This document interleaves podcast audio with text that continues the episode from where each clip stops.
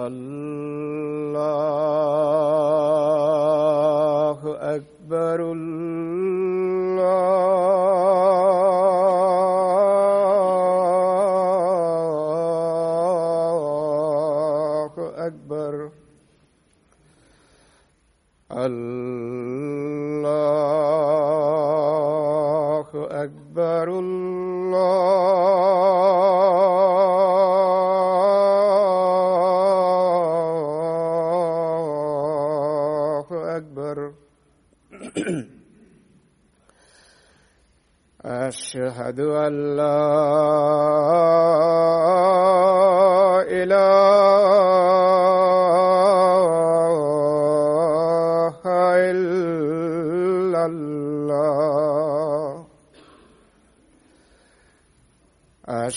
أشهد أن لا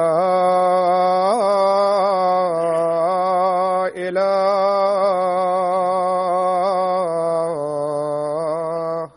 إلا الله.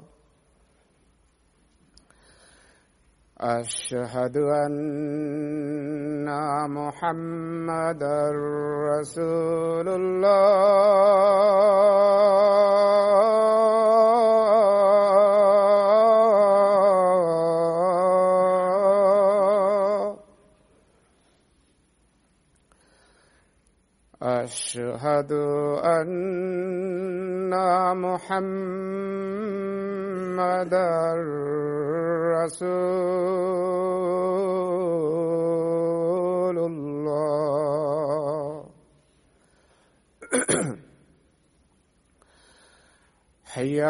على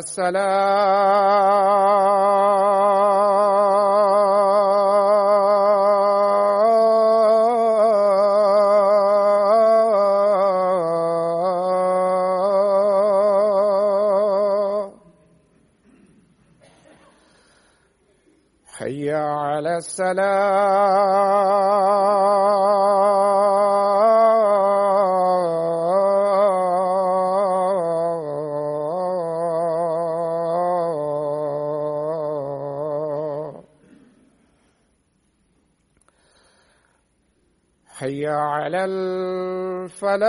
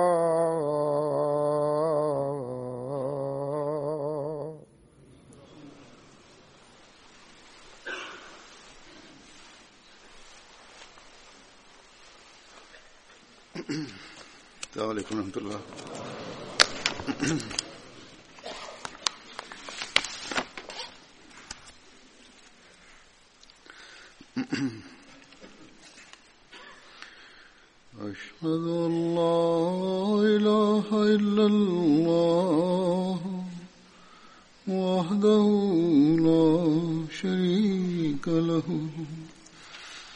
وأشهد أن محمدا عبده ورسوله. أما بعد فأعوذ بالله من الشيطان الرجيم. بسم الله الرحمن الرحيم. الحمد لله رب العالمين. الرحمن الرحيم. مالك يوم الدين. إياك نعبد وإياك نستعين. اهدنا الصراط المستقيم. صراط الذين أنعمت عليهم. Dans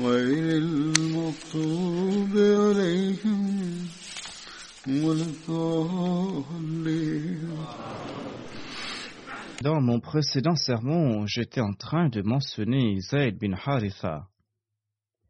J'avais aussi évoqué le voyage du saint prophète Mohammed lui à Taïf et j'avais mentionné aussi le fait que Zayd avait accompagné le saint prophète lui lors de ce voyage.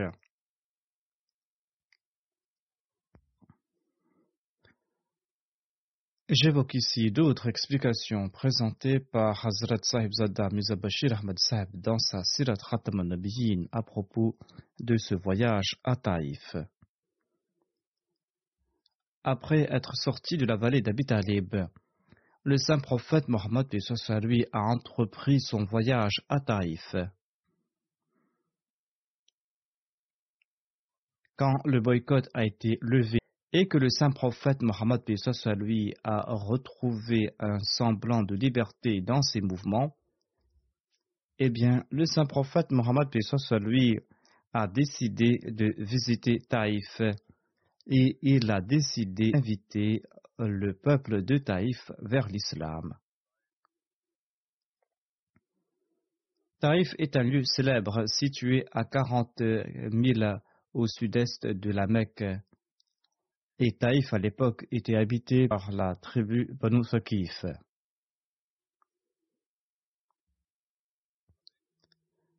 Mis à part l'importance de la Mecque en raison de la présence de la Kaaba, Taïf était reconnue légale la ville de la Mecque.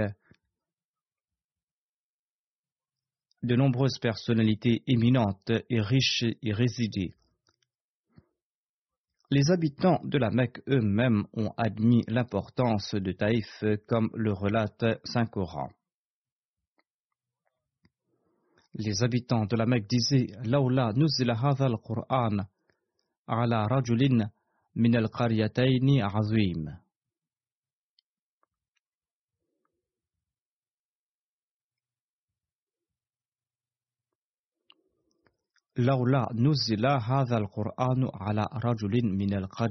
azim.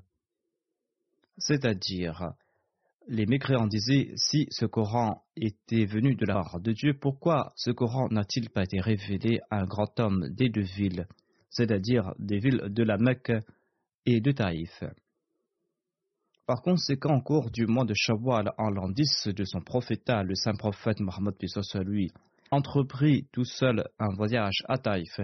Selon d'autres récits, Zayd bin Haritha l'avait accompagné lors de ce voyage. Le saint prophète Mohammed lui resta dix jours à Taïf et il rencontra successivement de nombreux chefs de la ville de Taïf. Mais comme la Mecque, le destin de cette ville n'était pas d'accepter l'islam. Ainsi, tous ont refusé d'accepter le message de l'islam. Certains ont moqué même du saint prophète Mohammed lui. En fin de compte, le saint prophète Mohammed lui est parti voir le plus grand chef euh, de Taïf nommé Abdel Yalil et l'a invité vers l'islam. Selon divers hadiths, il se nomme aussi Ibn Abdel Yalil. Mais il a refusé le message de l'islam, voire sarcastiquement, il a dit au saint prophète Mohammed lui Si vous êtes véridique, eh bien en ce cas, je ne suis pas digne de vous parler. Et si vous êtes un menteur, alors il est inutile de vous parler. Puis, craignant que les jeunes de la ville ne soient influencés par le saint prophète Mohammed lui, il a déclaré Il vaut mieux que vous partiez car il n'y a personne ici qui soit disposé à vous écouter. Après cela, cette infâme a lancé les vagabonds de la ville aux trousses du saint prophète Mohammed soit lui. Quand le saint prophète a quitté la ville, les infâmes l'ont poursuivi, lui lançant des pierres, et son corps tout entier a été ensanglanté. Selon le premier récit, Zayd bin Haritha l'avait aussi accompagné, il avait aussi reçu des pierres à la tête lorsqu'il tentait de couvrir le saint prophète. En tout cas, ces vagabonds ont poursuivi le saint prophète et son compagnon pour environ cinq kilomètres. Ils l'ont insulté et lui lancé des pierres.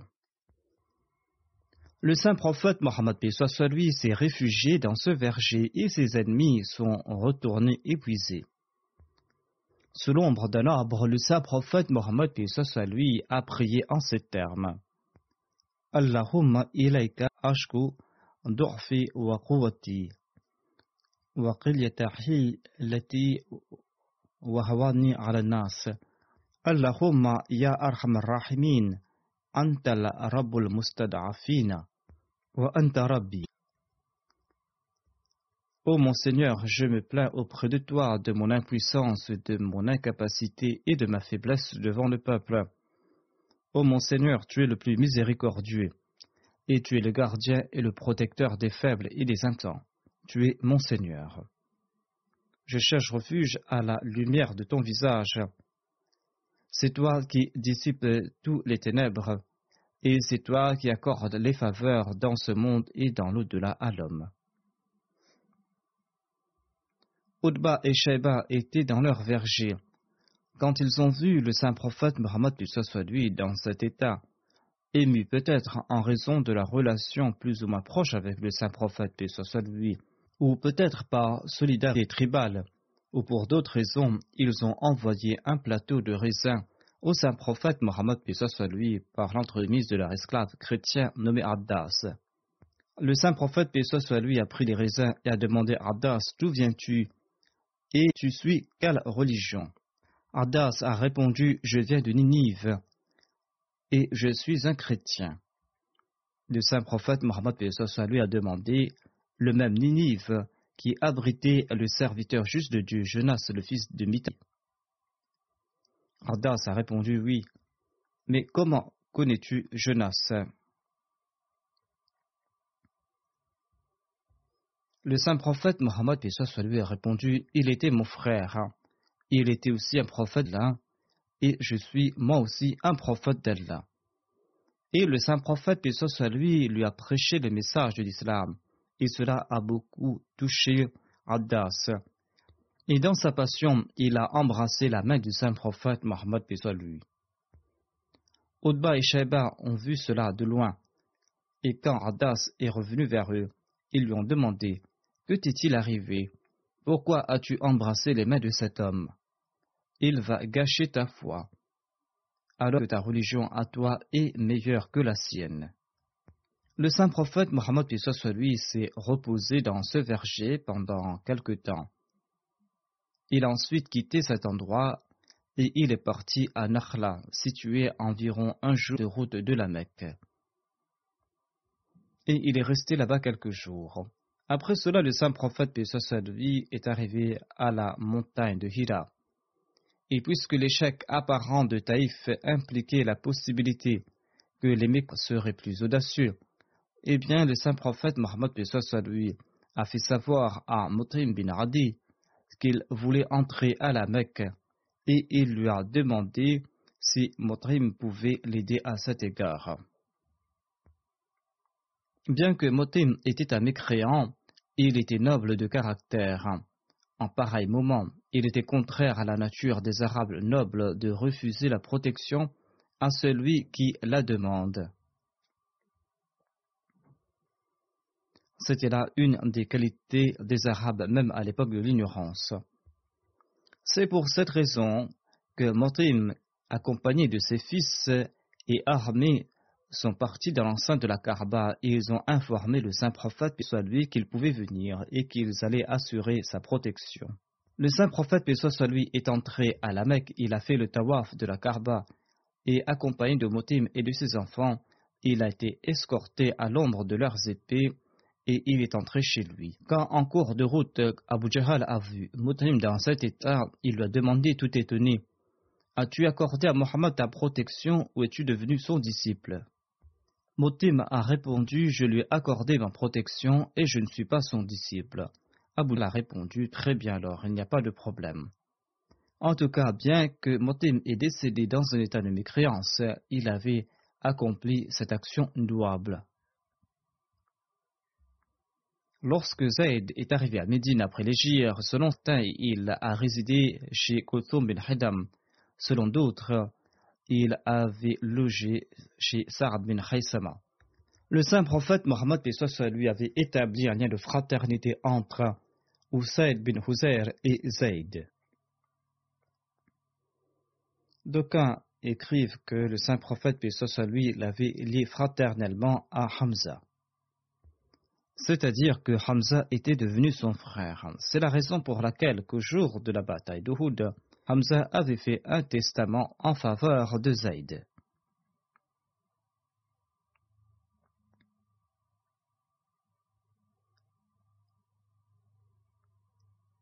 En évoquant ce point dans sa Sirat Khatam al-Nabin, Hazrat Bashir Ahmad Sad écrit ceci que quelque temps après son arrivée à Médine, le saint prophète, paix lui, a renvoyé Zayd bin Haritha à la Mecque en lui remettant de l'argent. Et il est retourné quelques jours après à Médine accompagné des membres de sa famille. Et il était accompagné aussi d'Abdullah bin Abi Bakr, qui avait emmené avec lui les membres de la famille d'Abu Bakr.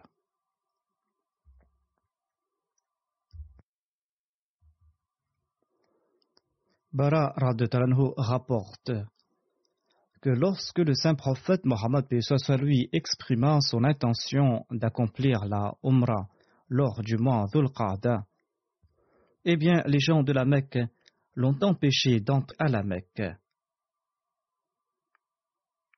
Le saint prophète soit lui accepta la situation et a signé un acte de paix à condition d'être autorisé l'année prochaine d'accomplir l'Umrah et a résidé trois jours à la Mecque. Lorsqu'il rédigé le pacte de paix, il a stipulé voici les conditions qui entourent ce pacte décidé par Mohammed le prophète d'Allah. Les gens de la Mecque ont déclaré qu'ils n'acceptaient pas cela, et en ajoutant que si nous étions convaincus que vous êtes le prophète de Dieu, nous ne vous aurions pas empêché d'entrer à la Mecque. Pour nous, vous êtes tout simplement Mohammed bin Abdullah le saint prophète Mohammed lui a déclaré Je suis aussi le prophète d'Allah, ainsi que Mohammed bin Abdullah. Et il a ordonné à Ali de supprimer la mention prophète d'Allah du pacte. Ali a répondu Certainement pas, je jure au nom d'Allah que je n'effacerai jamais la mention de votre statut. C'est un statut qu'Allah vous a accordé, je ne pourrai pas l'effacer.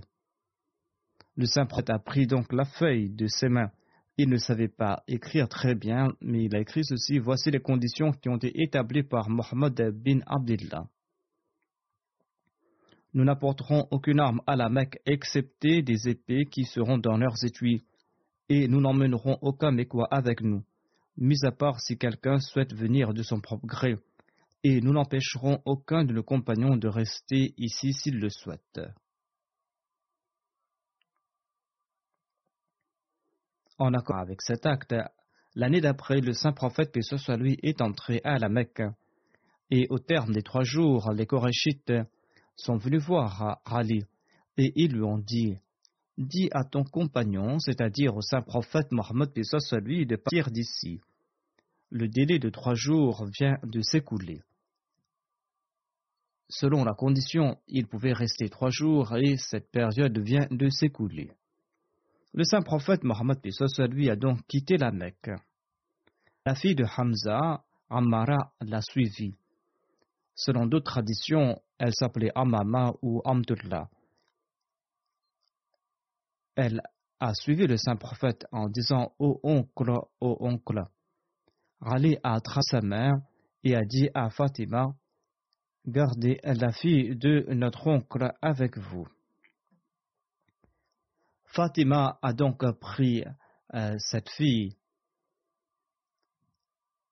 et par la suite, Ali, Zaid et Jafar ont commencé à se disputer au sujet de la fille de Hamza. Ali a déclaré Je l'ai prise et elle est la fille de mon oncle. Jafir a déclaré Il s'agit de la fille de mon oncle et sa tante maternelle, Asma bint Umays, est ma femme.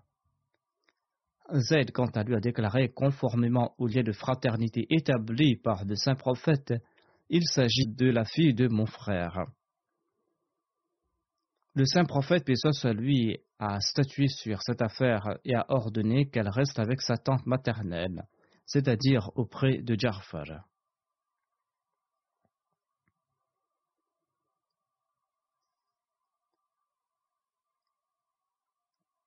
Ensuite, le saint prophète, soit lui, a ajouté La tante maternelle ressemble à la mère. Et il a dit à Ali Tu m'appartiens et je t'appartiens. Et il s'est adressé à Jafar. Il a déclaré que tu ressembles physiquement à moi, ainsi que sur le plan de la personnalité. Il a dit à Zayd Tu es mon frère et mon ami. Ali lui a proposé de se marier avec la fille de Hamza. Le saint prophète a déclaré C'est la fille de mon frère de lait et je suis l'oncle paternel de cette fille. Cette tradition a été mentionnée dans Bukhari ainsi que dans la Sirat al-Halbiya. Zayd bin Haritha avait épousé Umm Ayman. Umm Ayman qui se nommait aussi Baraka. Elle était célèbre sous le nom d'Umm Ayman grâce à son fils elle résidait auparavant en Abyssinie. Elle était l'esclave d'Abdullah, le père du saint prophète Mohammed lui. Et suite au décès de ce dernier, elle est restée avec Amina, la mère du saint prophète. Lorsque le saint prophète avait six ans, sa mère l'a emmené à Médine pour rencontrer sa famille, et Oumé Ayman les accompagnait comme domestiques.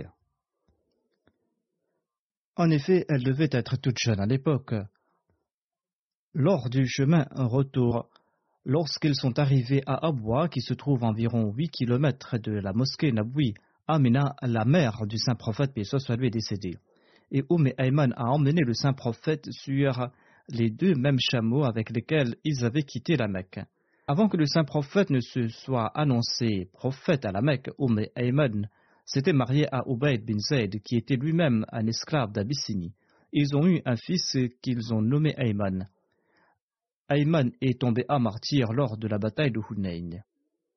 Lorsque le mari d'Oumé Ayman est décédé, elle a été mariée à Zayd. Selon un récit, Oumé Ayman traitait le saint prophète Mohammed à lui avec une grande bienveillance.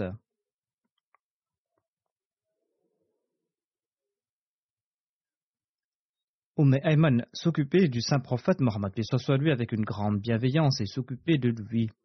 Après le décès de son mari, le saint prophète a déclaré Celui qui souhaite être heureux en épousant une femme du paradis, qu'il épouse Umm Ayman. Sur ce, Zayd bin Haritha a épousé Umm Ayman et Oussama bin Zayd est né de cette union. Umm Ayman avait émigré en Abyssinie avec les musulmans et par la suite elle est revenue à Médine et elle avait participé à la bataille d'Uhud. Lors de la bataille d'Uhud, elle offrait à boire aux soldats et elle soignait les blessés. Elle avait aussi participé à la bataille de Khaybar. En l'an 23 de l'Égypte, lorsque Omar est tombé à martyr, Umm Ayman avait beaucoup pleuré. Et on lui a demandé la cause, et elle a répondu L'islam se retrouve affaibli après le martyr d'Omar. Umm Ayman est décédé au début de la période du califat d'Ousmane anhu. Hazrat Miza Bashir Ahmad Saib a évoqué longuement le mariage de Zayd avec Umm Ayman en se basant sur différentes références. Voici un résumé de ses écrits à ce propos.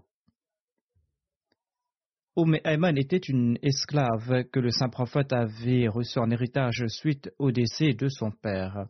Par la suite, ayant atteint le saint prophète, paix soit lui, a affranchi Umm Ayman et l'a traité avec une grande bienveillance. Par la suite, Umm Ayman s'est marié avec Zayd bin Haritha, l'esclave affranchi du saint prophète Mohammed, paix soit lui. Ous bin Zayd est né de cette union. Et il portait le nom de Al-Hib ibn al-Hib, c'est-à-dire le fils bien-aimé du bien-aimé. Le saint prophète Mohammed soit lui avait pour coutume de dire Oum Ayman, ô ma mère. Et en regardant dans sa direction, le saint prophète soit lui disait Elle est la membre restante de ma famille. Selon un autre récit, le saint prophète Mohammed soit lui aurait déclaré Oum Ayman est ma mère après ma mère biologique.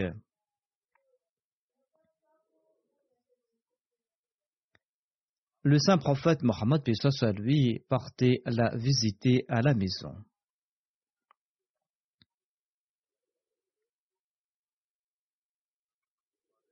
Anas bin Malik relate que lorsque les émigrants ont quitté la Mecque pour se rendre à Médine, ils étaient sans le sou. Les Ansar à eux possédaient des terres et des biens, et ils avaient promis aux émigrants de la Mecque de leur offrir une part des fruits de leur verger tous les ans. Les émigrants n'avaient pas travaillé dans les vergers et les honneurs eux-mêmes allaient s'occuper des vergers.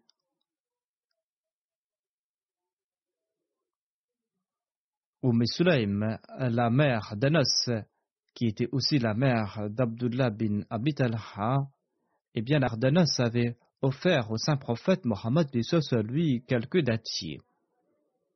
Le saint prophète Mohammed soit lui par la suite a offert ces dattiers à Umm Ayman, sa nourrice, Umm Ayman qui était aussi la mère de Sama bin Saïd. Ibn Shihab relate que Anas bin Malik avait raconté que lorsque le saint prophète, soit lui, est retourné de la bataille de Khaybar, les émigrants ont retourné aux Ansar les dons qu'ils avaient reçus de leur part, c'est-à-dire les arbres fruitiers de leur verger.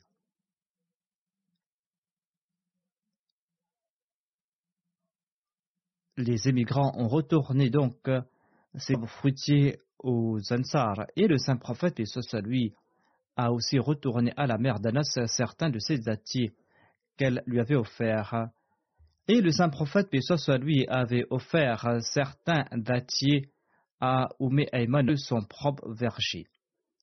Le recueil de Bukhari évoque d'autres détails à ce propos. Anas relate qu'un compagnon avait réservé quelques dattiers au saint prophète, paix lui. Mais le saint prophète n'avait plus besoin de ces dattiers lorsqu'il a eu la victoire sur les tribus Korera et Nadir. Les membres de la famille d'Anas ont demandé à Anas de se rendre auprès du saint prophète, et de lui demander de retourner certains des arbres qu'on lui avait offerts, étant donné qu'il n'en a plus besoin.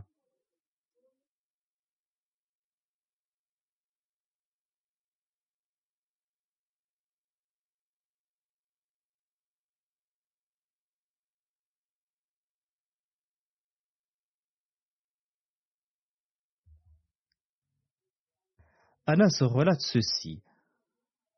Étant donné que le saint prophète soit lui avait offert ses dattiers à Oum Ayman, lorsque cette dernière a entendu à propos de cette nouvelle, elle est venue me voir, m'a hâté par le col et m'a dit Je ne vais pas te retourner ces dattiers. Je jure par Dieu, celui qui est digne d'adoration, étant donné que le saint prophète m'avait offert ses dattiers. Le saint prophète, soit lui, a dit à Oum Ayman Retourne ces dattiers je t'en offrirai autant d'ailleurs.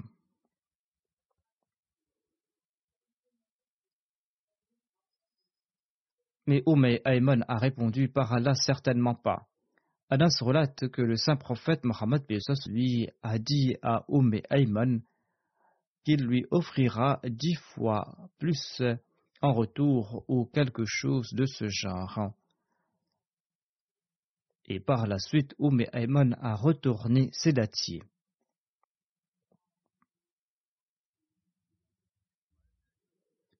Selon un récit, Oum Ayman était venue à Médine à pied et elle avait eu très soif lors de l'émigration. C'était une sainte femme et elle avait un lien très proche avec Allah. Elle ne disposait pas et la chaleur était horrible. Elle a entendu quelque chose au-dessus d'elle et elle a levé la tête pour voir un objet ressemblant à un seau d'où tombaient des gouttes d'eau. Elle a pu en boire jusqu'à se rassasier et elle raconte que par la suite elle n'a jamais ressenti de la soif même au cours du ramadan.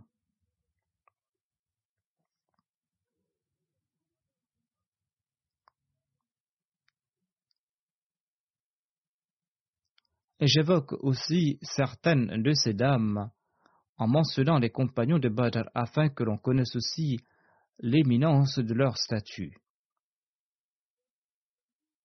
J'évoque ici ces dames qui étaient en relation avec ses compagnons de Badr. Oum Ayman bégayait légèrement et selon les récits, lorsqu'elle saluait quelqu'un, elle disait euh, Salamullah alaykum à la place de Lamullahi alaykum.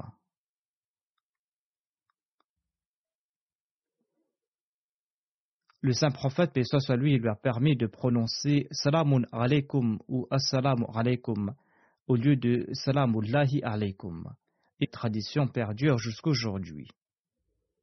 Aïcha relate qu'Oum Ayman se trouvait à côté du saint prophète un jour quand il buvait de l'eau.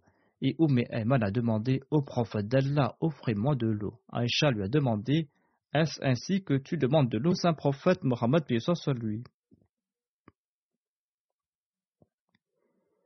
Sur ce, Oum Ayman a répondu N'ai-je pas servi le saint prophète Mohammed soit lui pendant longtemps? Sur ce, le saint prophète a déclaré Tu dis vrai. Et le saint prophète lui a offert de l'eau à boire. Anas relate que Oum Ayman pleurait lorsque le saint prophète soit lui est décédé. Et lorsqu'on lui a demandé la raison de ses larmes, elle a répondu je savais que le prophète Mohammed lui allait mourir tôt ou tard. Je pleure parce que nous ne recevons plus de révélations. C'est-à-dire, elle était certainement triste suite au décès du saint prophète Mohammed lui, mais elle pleurait davantage en raison du fait qu'on ne recevait plus de révélations toutes fraîches de la part d'Allah.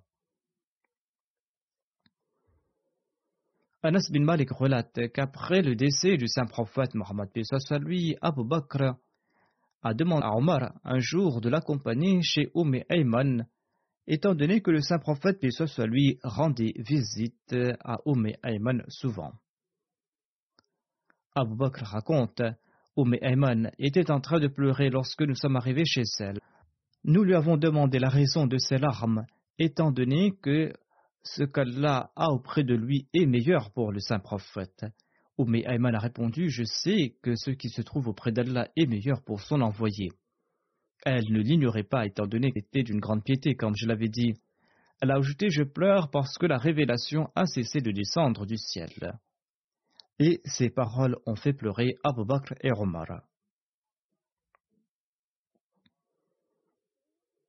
Il y avait une grande différence de teint entre Oussama et Zayd, son père, étant donné que la mère était d'origine abyssinienne et africaine. Le teint d'Oussama s'approchait plus de celui de sa mère. Certains émettaient à cet égard des doutes sur la paternité d'Oussama en disant qu'il ne s'agissait pas du fils de Zayd. Certains émettaient ces objections rien que pour le plaisir et les hypocrites en faisaient de même. Aïcha relate Un jour, le saint pape soit lui est venu chez moi tout content, et le saint prophète paix soit m'a dit Ô Aïcha, Mujaziz Mudlaji est venu me voir à l'instant. Il a vu Oussama bin Zayd et Zayd bin Harith enveloppés sous un seul manteau en raison de la chaleur ou en raison de la pluie ou pour d'autres raisons.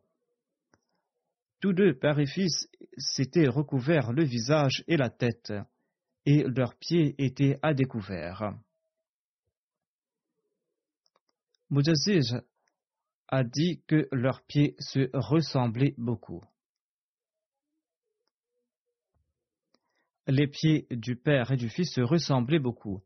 Ainsi, le saint prophète, paix lui, est très content que Mujaziz avait répondu à l'objection à propos de sa main. Il s'agissait là de la déduction d'un expert de ce monde, et cette déduction avait la valeur d'un verdict décisif dans la société arabe. Ainsi, le saint prophète, paix lui, était très content d'avoir trouvé une preuve énoncée pour réduire au silence les gens de ce monde et les hypocrites. Zayd était l'esclave affranchi du saint prophète Mohammed, soit lui, il est son fils adoptif. Et le prophète d'Allah l'avait marié à Zainab bint Jahash. Mais ce mariage n'a pas duré longtemps et Zayd a donné le divorce à Zainab. Le mariage n'a tenu qu'un an ou un peu plus d'un an. Par la suite, le saint prophète s'est marié à Zainab. Hazrat Mizabashir Ahmad Sab a réuni plusieurs références à cet égard dans son ouvrage Sirat Khatam nabihin Il déclare ce propos que la même année, en l'an 5 de l'Égypte, peu avant la razwa des Banu Mustalik, qui a eu lieu au cours du mois de Charban de la même année, eh bien, le saint prophète a épousé Zainab bint Jahash. Zainab était la fille d'Umayya bint Abdel Mutlib, la tante du saint prophète Mohammed lui. Zainab était certes très vertueuse et pieuse, mais elle était quelque peu consciente de la grandeur de la famille. Le saint prophète, et soit par contre, était à l'abri de telles pensées et bien qu'il avait tenu en compte les circonstances familiales d'un point de vue social, un prophète, soit lui, considérait le mérite inné et la vertu et la pureté individuelle comme étant les véritables critères de la noblesse. Tout comme le Saint-Coran déclare Inna akramakum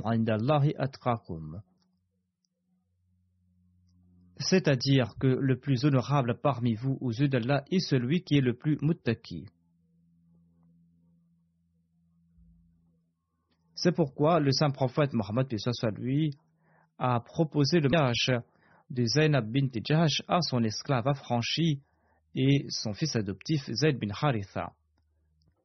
Au début, Zainab n'a pas accepté ce mariage vu la noblesse de sa famille, mais en fin de compte, en voyant le désir du saint prophète, lui, elle a accepté cette proposition. Ainsi, en raison de la proposition et du souhait du saint prophète, paix soit lui, il a eu ce mariage entre Zainab et Zayd. Zainab a accepté les vœux du saint prophète, paix soit lui, mais dans son cœur, Zayd sentait que Zainab avait encore des sentiments cachés du fait qu'elle appartenait à une famille noble et qu'elle était une proche parente du saint prophète Mohammed lui, tandis que Zayd était un esclave affranchi et n'était pas son égal. De même, Zayd sentait que sa position était inférieure à celle de Zaynab, et ce sentiment s'est renforcé lentement et progressivement, et fin de compte, leur vie conjugale était devenue désagréable, et la relation n'allait plus entre le mari et la femme. Lorsque cette situation s'est dégénérée, Zayd s'est présenté de son propre chef au saint prophète, paix soit lui, et s'est plaint du traitement de Zainab et a demandé la permission de divorcer.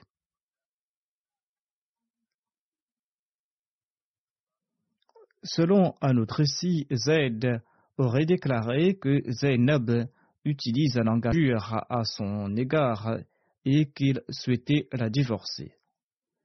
Tout naturellement, le saint prophète, paix soit lui, était fort triste en entendant cela, et il lui a interdit de la divorcer. Et pour apaiser la situation, le saint prophète, paix soit lui, a exhorté Zayd en disant Ceci craint Allah et réglez vos différends. Il lui a donné ce conseil en se disant que Zayd devait faire davantage pour apaiser la situation. Et ces paroles du saint prophète Mohammed lui ont été consignées dans le Saint-Coran en ces termes c'est-à-dire, ne divorce pas de ta femme et crains Allah. La raison de cet avis du saint prophète Mohammed lui est qu'en principe, le saint prophète n'aimait pas le divorce. Ainsi, à une occasion, le saint prophète avait déclaré que de toutes les choses légales, le divorce est le plus indésirable aux yeux d'Allah.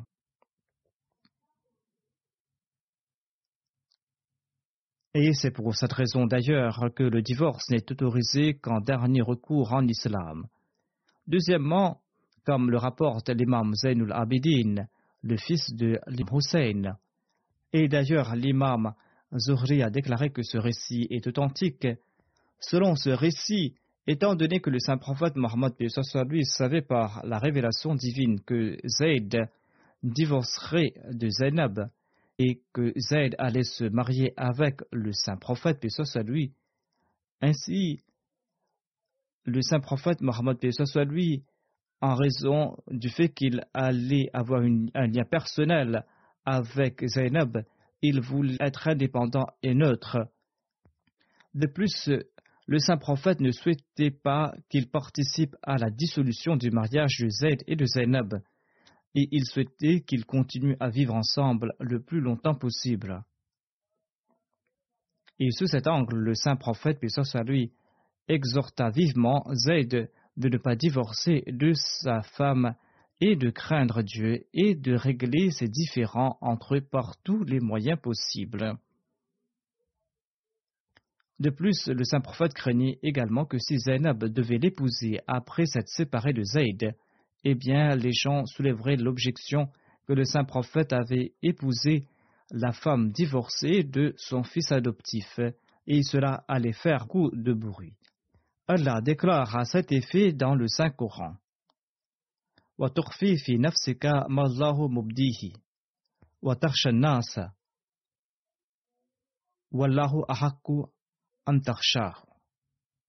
C'est-à-dire au prophète, tu as dissimulé dans ton esprit ce qu'Allah allait mettre à jour et tu as craint les hommes, alors qu'Allah avait plus le droit que tu le craignes.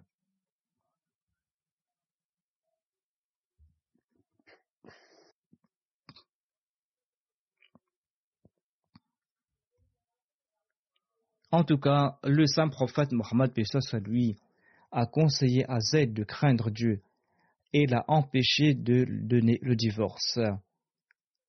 Ainsi Zayd s'est soumis à ce conseil et il est retourné chez lui silencieusement. Cependant, il était difficile de se réconcilier. Les différends avaient pris trop d'ampleur. Et ainsi, après quelque temps, Zayd a divorcé de sa femme. Lorsque la période d'attente de Zainab s'est écoulée, le saint prophète, paix soit lui, a reçu une nouvelle révélation concernant son mariage avec elle. Selon ce commandement divin, la sagesse était que Zainab soit consolée et grâce à ce mariage, on allait démontrer qu'il n'avait aucune honte à ce que les hommes musulmans épouse une femme divorcée. De plus, étant donné que Zayd était le fils adoptif du saint prophète et qu'il était connu comme son fils, en épousant la femme divorcée de Zayd, le saint prophète, paix soit lui, pouvait démontrer par un exemple pratique aux musulmans qu'un fils adoptif n'était pas un vrai fils et que les injonctions qui appliquent au fils biologique ne s'appliquent pas au fils adoptif et ainsi on pourrait mettre fin à cette coutume arabe de l'époque de l'ignorance. À cet égard, le Sacran le plus authentique des documents historiques déclare ceci Falama qada zaydun minha wataran زوجناكها لكي لا يكون على المؤمنين حرج في أزواج أدعيائهم إذا قضوا منهن وطرا وكان أمر الله مفعولا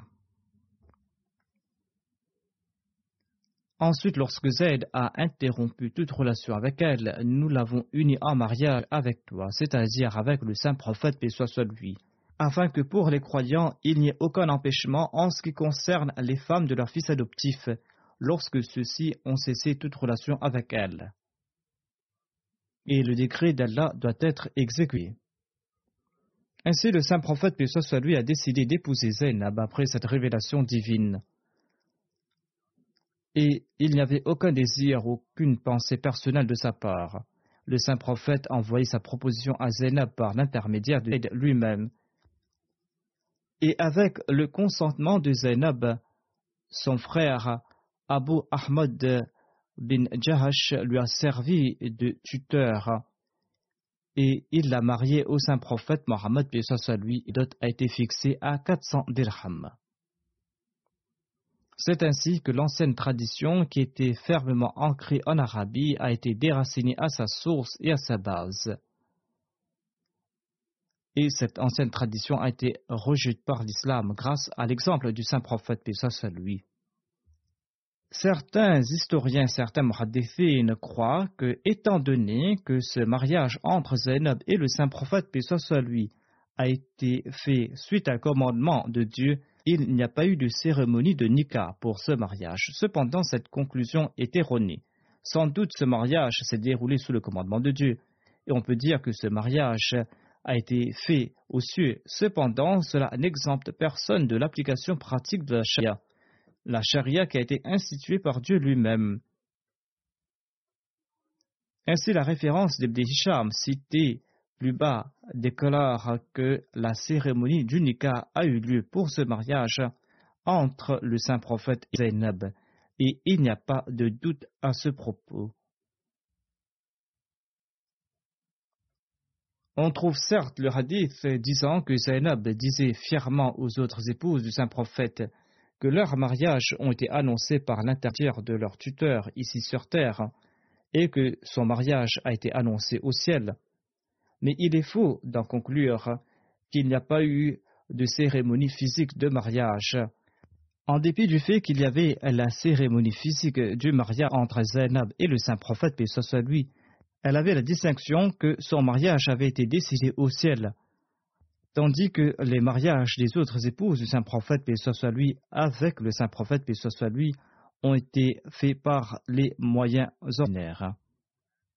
Selon d'autres récits, il est dit que le saint prophète s'était rendu chez Zainab sans sa permission et on déduit de cela qu'il n'y a pas eu de cérémonie de nikah.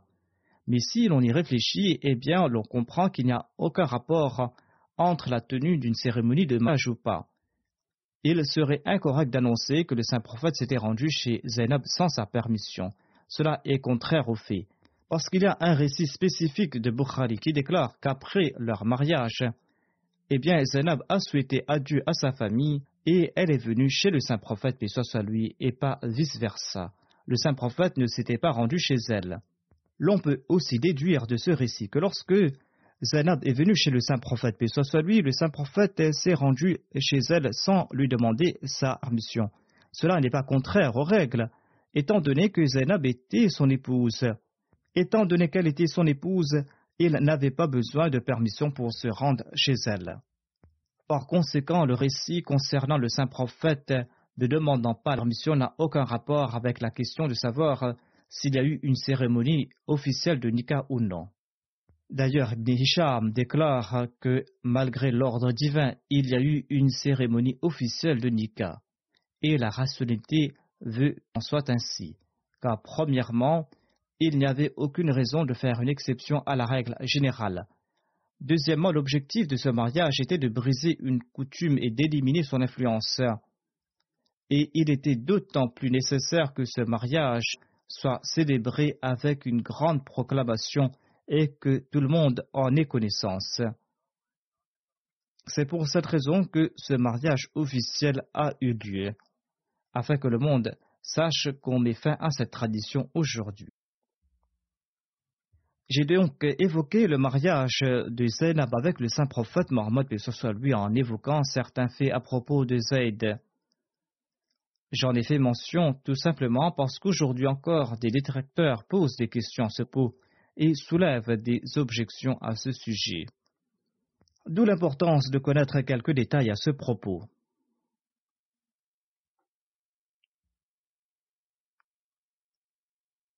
Ainsi donc, il est important de connaître des faits à propos de ce mariage. Il y a d'autres explications à présenter à ce propos, et à propos de Zayd aussi, que je dois mentionner par la suite. En tout cas, j'ai évoqué ces deux points dans la mesure du possible, et je mentionnerai d'autres points à propos des